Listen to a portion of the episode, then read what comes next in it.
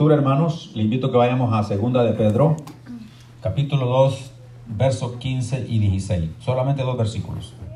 15 y 16 los versículos del capítulo 2 de Segunda de Pedro.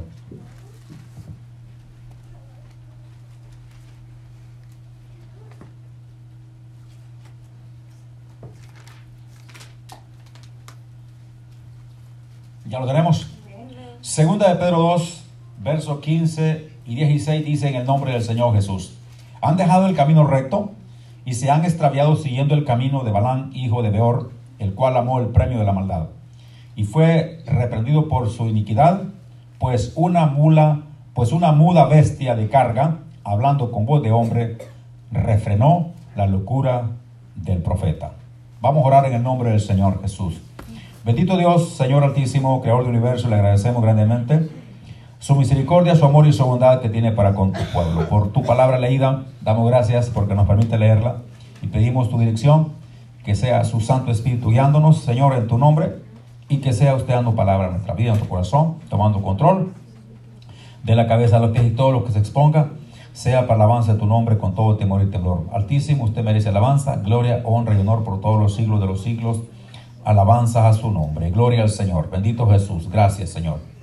Le vamos a dar ese aplauso más al Rey de la Gloria, hermanos.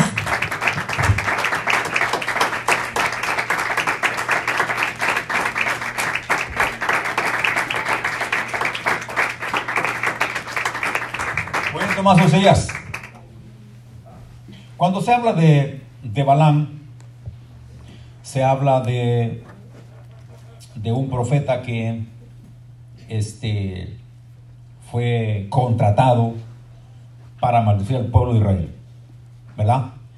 Este hombre fue, digamos, este, llamado por, por Balak para poder llegar al campo donde se encontraban los israelitas para de allí maldecirlos. Pero el apóstol Pedro habla de este hombre y habla de todos aquellos que siguen su camino. Por esto dice el versículo 15, han dejado el camino recto, o sea, se han ido por un camino equivocado y se han extraviado, ¿verdad? Se han extraviado y yéndose por un camino equivocado, siguiendo el camino de Balán, hijo de Beor, el cual amó el premio de la maldad. Y fue reprendido por su iniquidad, o sea, por su maldad, pues una muda bestia de carga, hablando con voz de hombre, refrenó la locura del profeta. Eh, ¿Cómo puede ser posible que un animal de carga, una muda bestia, refrene la locura de alguien? En este caso del profeta, del profeta Balán, hijo de Beor. Y podemos ver que este y yéndose por un camino extraviado de maldad, el camino tiene un límite donde no hay forma de poder pasar. El camino de maldad, el camino extraviado, tiene un lugar donde no hay paso. Se lo voy a mostrar aquí lo que le pasó a Balán en el capítulo 22 de Números y el verso 22, 22, 22 de Números. Usted lo puede leer si quiere con su vista para que entendamos.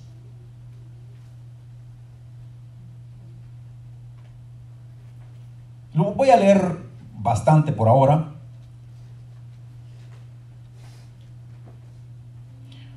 Hasta el versículo 34 del verso 22 hasta el 34 del capítulo 22 de Números. Dice el 22, Y la ira de Dios se encendió porque él iba. Y el ángel de Jehová se puso en el camino por adversario, por adversario suyo. Iba pues él montado sobre su asno, sobre su asna, y con él dos criados suyos. Y el asna vio al ángel de Jehová que estaba en el camino con su espada desnuda en su mano. Y se apartó el asna del camino e iba por el camino, por el campo. Entonces azotó Balán al asna para hacerla volver al camino. Voy a pararme aquí un poquito. Queremos discutir este punto. ¿Quién quería hacer volver al camino correcto? ¿Quién de quién de los dos? Era Balán quien quería hacer volver al camino a la asna que se había, se había equivocado, que iba por un camino incorrecto, o era el asna que quería hacer que Balán reconociera que iba por un camino equivocado. ¿Qué dijo el apóstol Pedro? Que una muda bestia de carga refrenó la locura del profeta. ¿Verdad? Entonces dice que aquí, eh, dice aquí claramente que era, que era Balán el que quería hacer que el animal tomara el camino correcto, que volviera por el camino. Pero no era la bestia, era el profeta. Entonces dice el versículo 24, no, eh, deje ver, sí, 24, pero el ángel del, de Jehová se puso en una senda de viñas que tenía pared a un lado y pared a otro. Si ustedes se van dando cuenta, el camino se va angostando. ¿Verdad? Vamos a ver el primero que pasó. Vamos a ver el 23. para, para, ir descubriendo este, cómo el camino se va angostando. Dice, y el asna vio al ángel de Jehová que estaba en el camino con su espada desnuda en su mano. Y se apartó el asna del camino e iba por el camino. Entonces azotó Balán al asna para hacerla volver al camino. Ok, el primer, el primer paso que encontramos es que el asna, de, el asna de Balán ve al ángel del Señor que está con una espada desnuda en su mano. Se le va cerrando el camino a Balán. Miremos el segundo punto. Dice el versículo 24, pero el ángel de Jehová se puso en una senda de viñas que tenía pared a un lado y pared al otro. Y viendo el asna al ángel de Jehová, se pegó a la pared y apretó contra la pared el pie de Balán y él la volvió a azotar. Segunda vez que la azota, ¿verdad? Ahora, la primera vez el asna ve al ángel del Señor con una espada en la mano desenvainada y el asna toma otro camino, ¿verdad?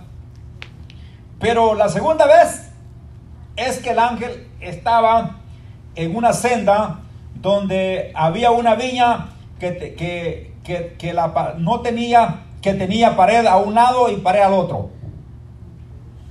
O sea, no podía pasar. ¿Y qué es lo que hace el asna? El asna ve al ángel con la espada y lo que hace es que se, se pega a la pared porque no hay para dónde. Se pega a la pared y prensa el pie de, de Balán. Y esto se enoja. Balán, así está muy la verdad. Tanto espacio aquí me, trae aquí a, ¿verdad? Y entonces Balán volvió a azotarla, ¿verdad? Segunda vez, versículo 26. Y el ángel de Jehová pasó más allá y se puso en una angostura donde no había camino para apartarse ni a derecha ni a izquierda. No había camino ya. Se acabó el camino. ¿Verdad? Una muda bestia, ¿verdad? Hizo reflexionar la locura del profeta. Pero al principio miramos que es Balán quien quiere que la bestia agarre el camino correcto. Pero en este caso es Balán el que va por un camino equivocado es Balán quien va por un camino extraviado.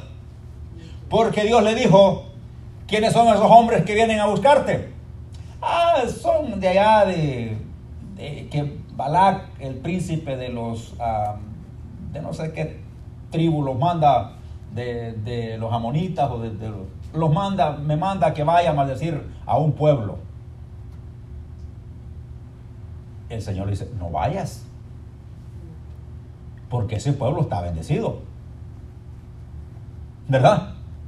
Desde ese momento, este, Balán tiene la orden de no ir a maldecir al pueblo. Pero ¿a qué le manda a decir que le va a dar muchos regalos? Que le va a dar esto y lo otro y que vaya. Y, y la segunda vez que llegan a buscarlo, el Señor le dice, ¿y quiénes son esos hombres? No, pues es Balá que quiere que vaya otra vez.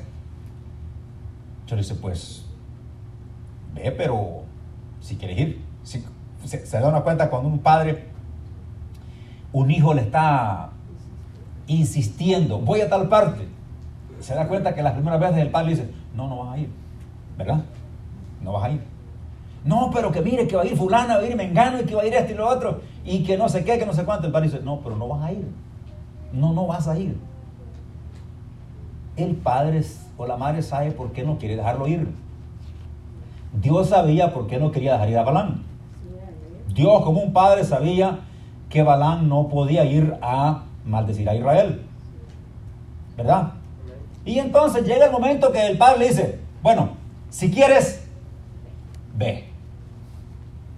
¿Sabe qué? Pero esa ya no es la voluntad del padre. Esa ya es el infortunio del hijo. Eso ya es de tanto que está insistiendo.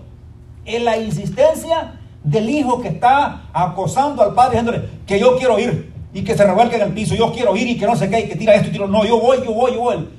Al grado que el padre dice, pues, si eso es lo que quieres, ve. Pero usted se va a poner a pensar, el padre lo está dejando ir, pero no es su voluntad. Es la insistencia, el oportunio del hijo o de la hija quien hace que el padre diga, si quieres ir, ve. Pero dentro de la primera vez que dijo, dijo que no. Y esa es la voluntad. Dios dijo la primera vez, no vayas. No maldigas a ese pueblo porque ese pueblo está bendecido. No vayas. ¿Verdad? Entonces el apóstol Pedro dice que se han extraviado del camino tomando un camino equivocado, ¿verdad? y que han amado a lo mismo que Balán el premio. Vamos a leerlo de nuevo. Versículo 15. Han dejado el camino recto y se han extraviado siguiendo el camino de Balán, hijo de Beor, el cual amó el premio de la maldad. Y fue reprendido por su iniquidad, pues una muda bestia de carga, hablando con voz de hombre, refrenó la locura del profeta. Qué tremendo. Que un animal nos reprenda, que vamos mal. Que un animal nos diga que vamos equivocados por caminos equivocados. Que un animal vea, la, vea a Dios en el camino y quiera tomar el camino correcto. Y que el hombre terco siga diciendo, pegándole al, al, animal, diciéndole que es la bestia que va equivocada y no él. Terquedad del ser humano. No, yo voy bien así. No, no, pero que alguien me diga, no, no, no, yo estoy bien así como estoy. Y así como camino es como debo de caminar. Pero alguien te dice, no, pero mira, no puedes hacer. Pero ¿por qué no? Yo voy bien así como... Se han extraviado del camino de la verdad. Y han amado. Han amado el premio de la maldad. Dice el versículo bueno, ya leímos que el 26 dice, y el ángel de Jehová pasó más allá y se puso en una angostura donde no había camino para apartarse ni derecha ni izquierda. ¿Sabe qué? El camino de la maldad tiene un lugar donde no se puede pasar. El camino de la maldad tiene un lugar donde no se puede pasar ni a izquierda ni a derecha. Y viendo el, el ángel de y viendo el ángel, el ángel de Jehová, 27, se echó debajo de Balán y Balán se enojó y azotó el asna con un palo. ¿Verdad? Es la tercera vez que la azota. ¿Verdad? Eh, ¿qué, qué, hizo, qué hizo la, la, la, bestia? Se echó encima, se, se tiró a tierra, dijo, yo no paso de aquí. Yo no sigo más porque el camino que llevo es un camino equivocado. El asna reconoció que iba por un mal camino. Iba para Moab. Iba para Moab. Para donde Balak. ¿Verdad? Hacer algo que Dios no quería que el profeta hiciese. Y la mula, viendo la presencia de Dios, se echó a tierra. Se echó. Cuando un animal se echa, dice, de aquí no paso. Hasta aquí llegué. Y, pero el terco, el hombre terco, que quiere seguir haciéndolo, está pegando, azotándole la asna, le está pegando, hasta que el Señor le va, le va a dar a entender a este hombre el error en que está. Y le abre la boca. Alá dice, ¿por qué me está golpeando? ¿Ah? Dice el verso 28, entonces Jehová abrió la boca del asna, la cual dijo a Balán, ¿qué te he hecho que me has azotado estas tres veces? En otras palabras, ¿por qué me estás golpeando? ¿Qué es lo que te he hecho? Que ya son tres veces que me estás azotando. ¿Qué te he hecho yo? El asna hablándole en voz de hombre a Balán. A Balán respondió en el 29, al asna, porque te has burlado de mí Ojalá tuvieras, tuviera espada en mi mano que ahora te mataría. Estaba bravo el Balán. Estaba enojado. Quería matar la bestia. Y le dice el 30. Y el asna dijo a Balán, no soy yo tu asna sobre mí has cabalgado desde que tú me tienes hasta este día. ¿He acostumbrado a hacerlo así contigo? Y él respondió, no. Está diciéndole el asna, hay una causa, una razón por la cual no sigo de aquí, pero tú eres terco. Entiende que nunca he hecho esto antes, desde que tú me tienes. ¿He hecho algo semejante o parecido? Él dice, no. Era suficiente para que entiendas, que te des cuenta que el hecho de haberme echado aquí es que hay una razón, una causa por la cual no puedo seguir. Porque voy por un camino equivocado. Pero el hombre terco quiere seguir. Y él respondió no. Entonces Jehová abrió los ojos, el 31, de Balán. Balán está ciego. El asna puede ver. Un animal puede mirar. El asna puede mirar la espada de Dios que está ahí desenvainada. Que no lo deja pasar. El, el asna puede ver cuando el, ángel de Dios está entre, entre en la viña donde no se puede pasar. Eh, la, el asna puede ver donde llegó a un lugar donde, donde no había forma de pasar ni a derecha ni a izquierda. El asna podía ver, pero Balán estaba ciego. La maldad enseguece. Balán estaba ciego y por eso dice el 30, eh, eh, el 31. Entonces Jehová abrió los ojos de Balán y vio al ángel de Jehová que estaba en el camino y tenía su espada desnuda en la mano y Balán hizo reverencia y se inclinó sobre su rostro. Ahora sí, Balán reconoce que está equivocado. ¿Verdad? Pero no sin antes ver al Señor que está ahí con la espada en la mano, ¿verdad? Y entonces dice que, verso 32, y el ángel de Jehová le dijo, ¿por qué has azotado tu asna estas tres veces? He aquí, yo he salido para resistirte, porque tu camino es perverso delante de mí. O sea, es la razón, la causa que te he enfrentado porque vas por un camino equivocado. ¿Verdad? Y dice el 33, el asna me ha visto, dice el Señor, el asna me ha visto y se ha apartado luego de delante de mí estas tres veces. Y si de mí no se hubiere apartado, yo también ahora te mataría a ti y a ella dejaría viva. En otras palabras, le dice Dios a Balán, dale gracias a esa asna que no estás muerto. Dale gracias a esa asna que me vio y esa es la razón por la cual no siguió. Pero dice, ¿y tú por qué le has pegado hasta tres veces a esta asna? ¿Por qué la has azotado hasta tres veces? Porque ella me vio. ¿Verdad? Y si ella no se hubiera apartado de mí, dice, tú ya estarías muerto, te hubiera matado. Y a ella la dejo con vida. ¿Se da cuenta? El asna tenía la razón. Porque el asna le iban a perdonar la vida.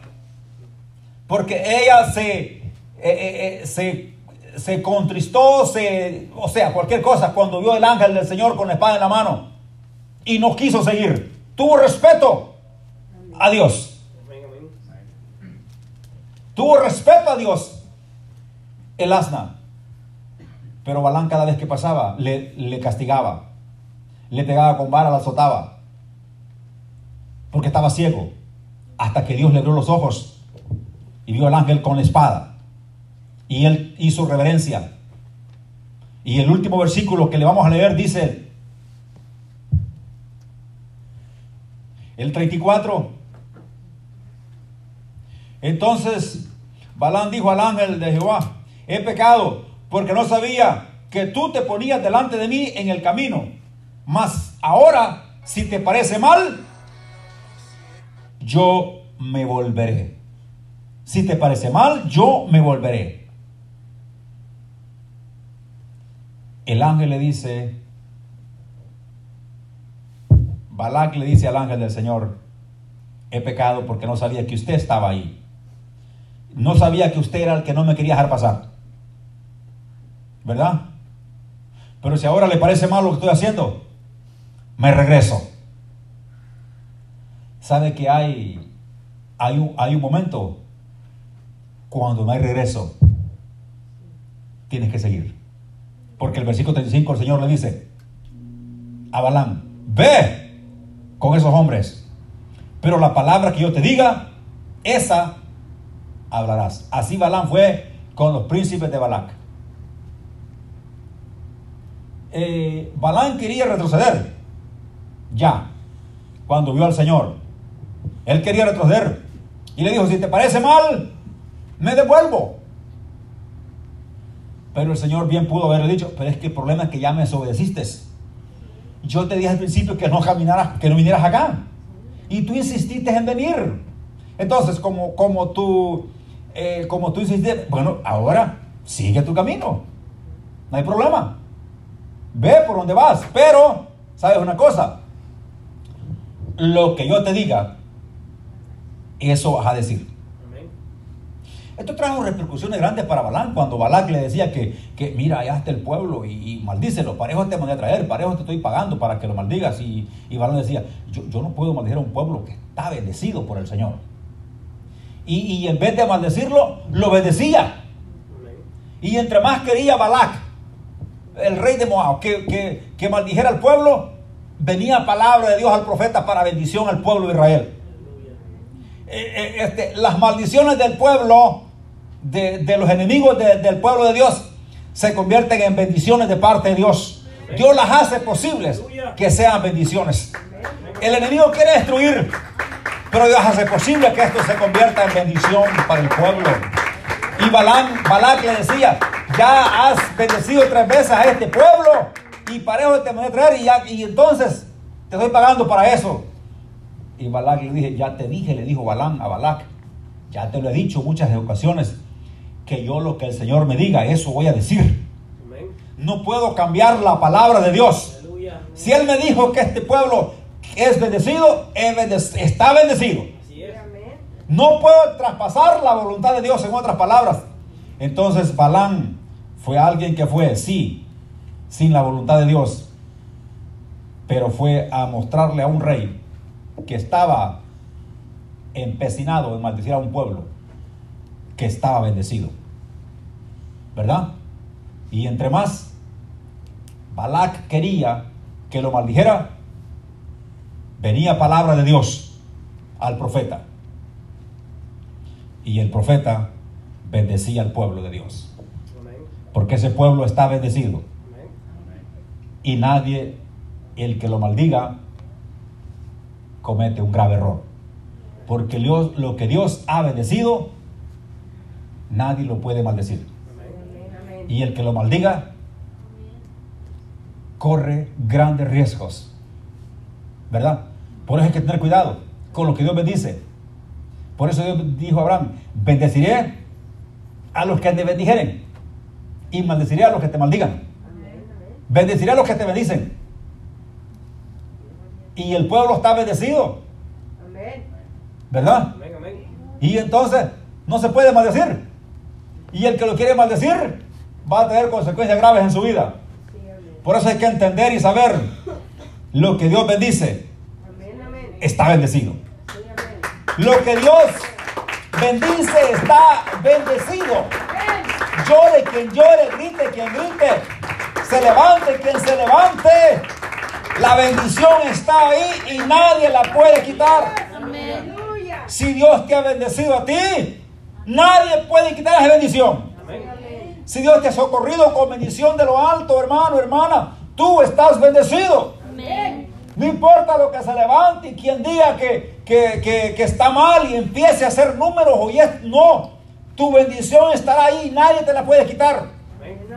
Porque lo que el Altísimo te da, no te lo puede quitar nadie. ¿Me entiende? Porque nadie puede pelear en contra de Él para vencer. Él es el único rey, el único poderoso que tiene la autoridad y el poder. Y lo que Él bendice está bendecido. Y lo que Él da no te lo puede quitar nadie. La bendición que Dios te ha dado está en ti. Está en mí. Y eso está ahí. El diablo quiere robar, pero no puede. El diablo quiere quitar, pero no puede. El diablo te intimida para ver si tú cedes, pero no puedes. Porque tú sigues con esa bendición. Y tú vas a seguir con esa bendición mientras tú estés en las manos del Señor. Esa bendición estará ahí y nadie te la puede quitar. Mete en la cabeza que venga lo que venga, pase lo que pase, y se levante quien se levante y quiera quitarte la bendición, Dios no va a poder. Mientras tú estés dispuesto a recibir la bendición de Dios.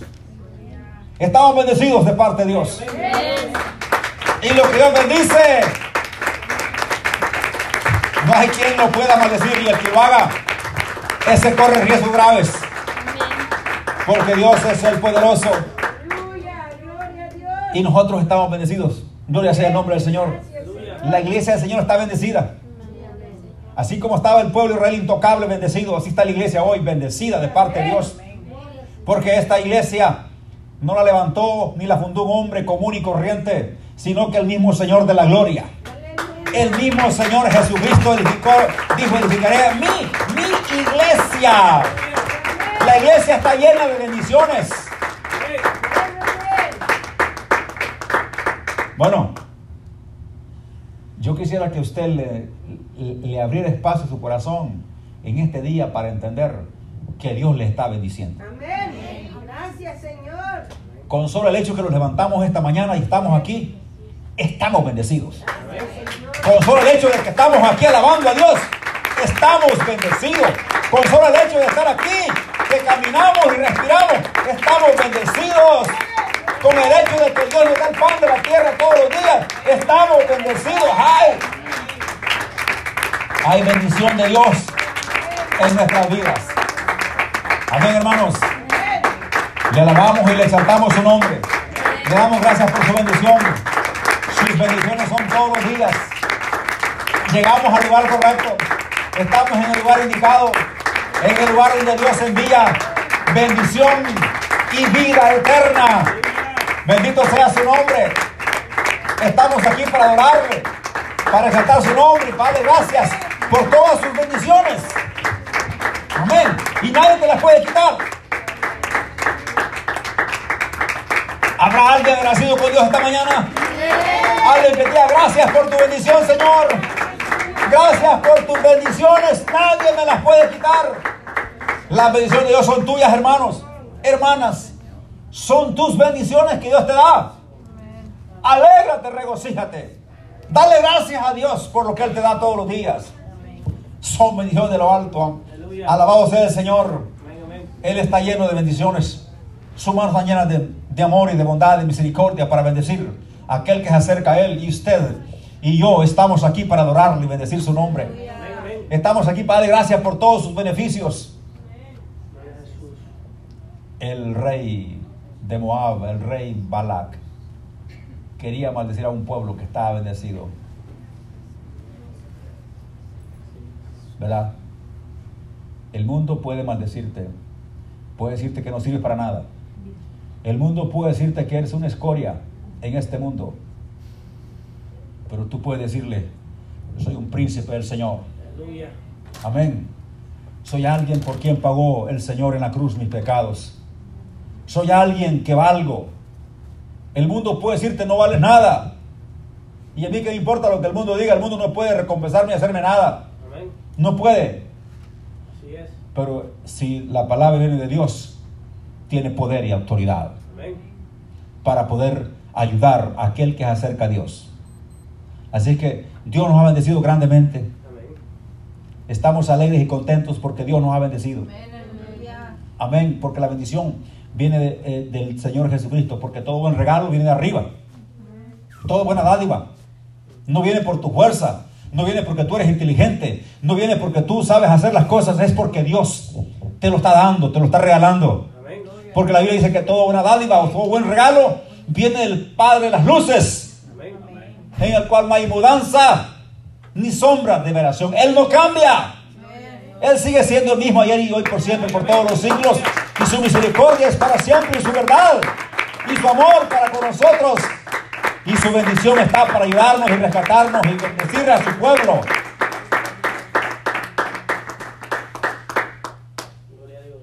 Por eso el rey David decía, bendice alma mía al Señor. O en otras palabras, levanta las manos y dale gracias al Señor, alma mía. Dale la alabanza que Él merece. Y no olvides ninguno de sus beneficios, de sus regalos, de sus dávidas. No las olvides nunca. Alaba su nombre, exalta, dale gracias. Levanta tus manos y adórale. Alma mía, bendice su nombre. Y no olvides ninguno de sus beneficios, de todas sus bondades, de todo lo que hace por ti. Él es quien rescata del hoyo tu vida, tu alma. Él es el que te corona de, de favores y de misericordia. Él es quien te da lo mejor, el rocío para producir el alimento. Él es el que te da todo, porque todo buen regalo viene arriba. No olvides lo que Dios te da. No creas que tú eres que lo haces por tu fuerza, sino es por la misericordia del Altísimo. ¿Verdad? Hemos sido ayudados por el Señor hasta el día de hoy. Y no ha sido porque nosotros seamos mejores que alguien, es por la misericordia del Altísimo. Es por su bondad y por su amor y por su misericordia. Por eso el pueblo de Dios tiene que dar gracias a Dios siempre. Por su bondad y por su misericordia. Alguien quiere maldecir al pueblo de Dios. ¿Verdad? En este caso era Balak. Pero el pueblo estaba bendecido. Bendecido por Dios. Y nadie puede revocar esa bendición sobre un pueblo. Así que estamos bendecidos. ¿Cuánto lo creen, hermanos? Dios nos ha multiplicado los favores, ¿verdad? Y sus misericordias. Él es el que nos da el alimento diario, ¿verdad? Él es el que nos levanta en el tiempo de dificultad, ¿verdad? Entonces, hay razón para decirle, bendice alma mía al Señor y no olvides ninguno de sus beneficios. No olvides ninguna de las cosas que te haga diariamente. No las olvides. Dale gracias siempre. Eleva tu ruego siempre a Él para adorarle, dale gracias y decirle, Señor, gracias por todas tus bendiciones. Gracias. Vamos a levantar las manos, démosle gracias al Señor.